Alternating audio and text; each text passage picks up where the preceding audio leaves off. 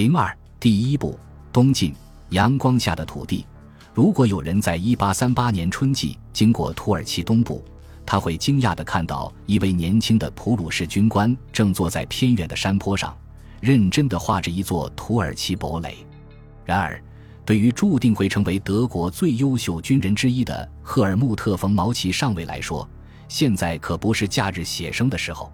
他正在底格里斯河的上游，严肃且专业地执行着自己的公务。三年前。他被派往苏丹的宫廷担任军事顾问，负责帮助土耳其军队按照普鲁士军方的最新标准实现现代化。但他很快就发现自己的建议没被采纳，因此他转而考虑起更宏大的问题。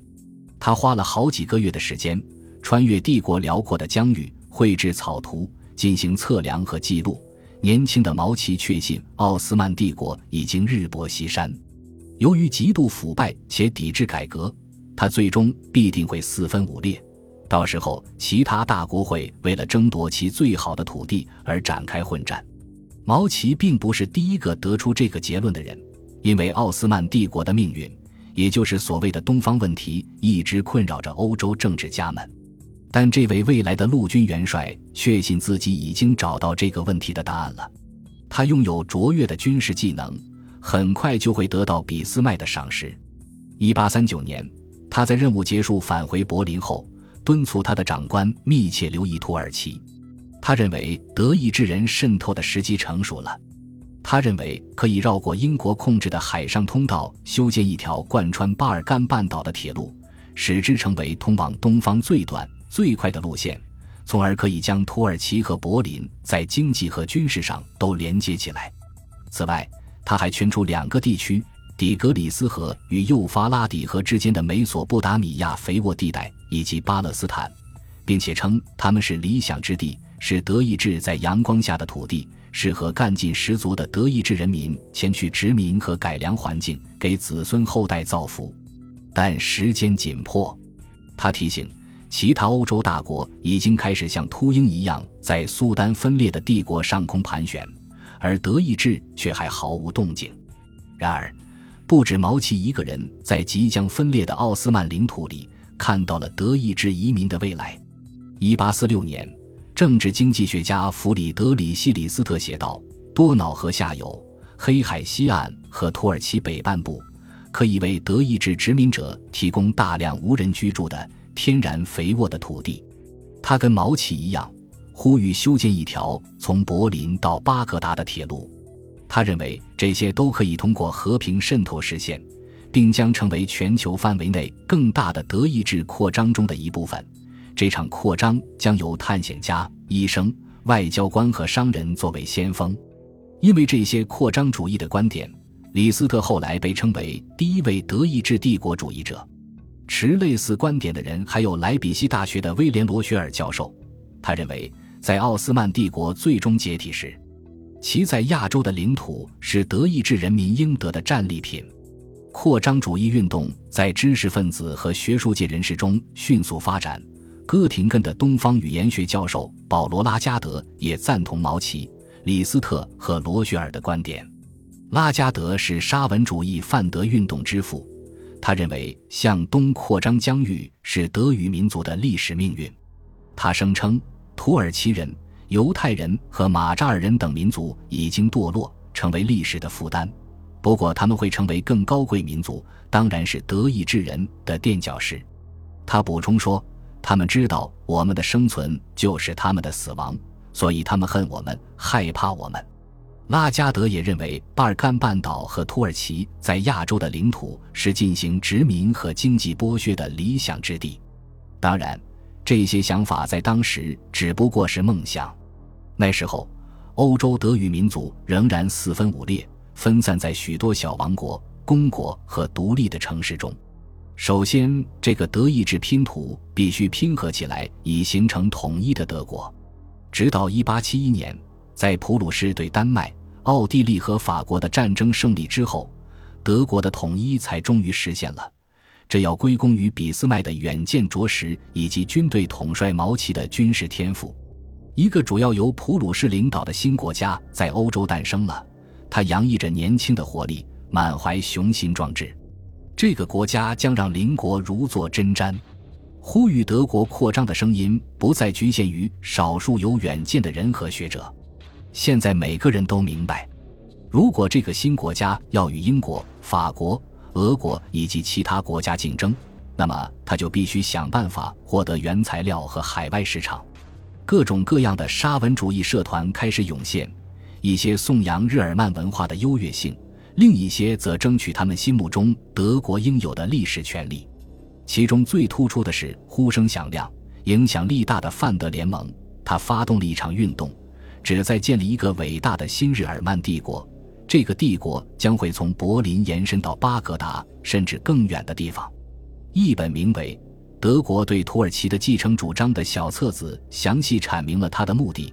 他自信地宣称：一旦种种事件导致奥斯曼帝国解体，如果德国宣布加入对其瓜分。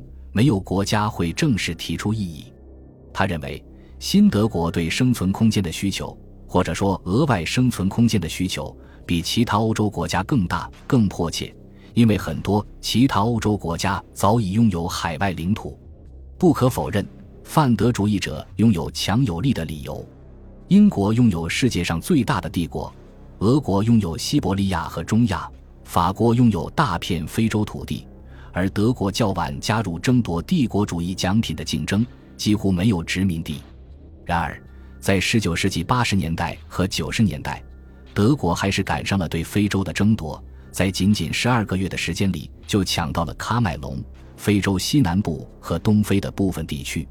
但是，很少有德国人愿意移民到这些又热又不卫生的地方，包括新几内亚和萨摩亚群岛。尽管在非洲和太平洋殖民地的土地总面积是德国本土的好几倍，但居住在这些地区的德国人加起来却不超过两万。事实上，不久之后，每年移民到这些地区的德国人都不到五十人了。德国人移民最多的是美国，这让泛德主义者懊恼不已。他们认为，随着移民获得美国国籍，这个国家的生命力会逐渐流失。他们指出。这种跨大西洋的移民潮会继续下去，直到德国能为其过剩的人口提供更多宜人的地方，而不是非洲潮湿的丛林或者太平洋偏远的角落。德国人将在那些环境较好的新地方开始新生活，同时也不必放弃他们的德国国籍。充满活力的新德国与英国和法国不同，英国和法国的人口仍然停滞不前，或只是小幅上升。而德国的新生人口每年以五十万的速度增长。早在十九世纪七十年代，德国就发现他们无法自己养活其迅速增长的人口，而进口食品的数量也不断增加。德国在海外的领土也没能帮上忙。自从获得这些土地以来，他们一直入不敷出。因此，越来越多德国人开始接受泛德联盟和其他爱国组织的观点。相信德国人的经济未来就在幅员辽阔、人烟稀少的奥斯曼帝国的领土里，这不足为奇。曾经孕育了辉煌文明的富饶的美索不达米亚平原，在勤劳的德国人手中，可以成为大德国的粮仓。对于想要移民的人来说，这一地区的前景要比疟疾肆虐的西非和太平洋更具吸引力。尽管如此。扩张主义者对于这些领土的准确地位以及如何将这些领土并入大德国持分歧意见。比较极端的评论家想要一个真正的领土帝国，像大不列颠帝国一样的帝国，而土耳其君主和人民最终将成为德国皇帝的臣民，就像印度人民成为维多利亚女王的臣民一样。也有比较温和的声音主张建立一个纯粹的经济帝国。因为可能这样才不会导致德国与其他欧洲大国对抗，并且可以悄悄地实现，即通过所谓的和平渗透来实现。但有一件事是所有人都认同的，那就是，即使最终苏丹仍然在名义上拥有其主权，但是德国的印度也可以在奥斯曼帝国的废墟中产生。然而，俾斯麦本人并不参与这些宏伟的计划。也几乎不鼓励和帮助这些扩张主义者。他认为他建立的新德国已经达到了最佳的规模，并认为他的职责是巩固边界，避免德国与欧洲其他大国发生冲突。他后悔付出了巨额的代价，获取了德国在非洲和太平洋的殖民地，甚至一度考虑要将这些殖民地拱手让给英国。但这并不意味着他不愿意将德国的影响力扩大到欧洲以外的地区，或者不愿意维护德国似乎正受到威胁的利益。因此，尽管俾斯麦小心谨慎，公开声称不干涉奥斯曼帝国。但德国发现自己还是逐渐卷入了奥斯曼事务的流沙之中。对待俾斯麦宫平点来说，是苏丹自己先找上门来的。奥斯曼苏丹阿卜杜勒哈米德最近失去了对抗沙皇俄国的传统盟友英国的庇护，他现在正急切地寻找可以替代英国的国家。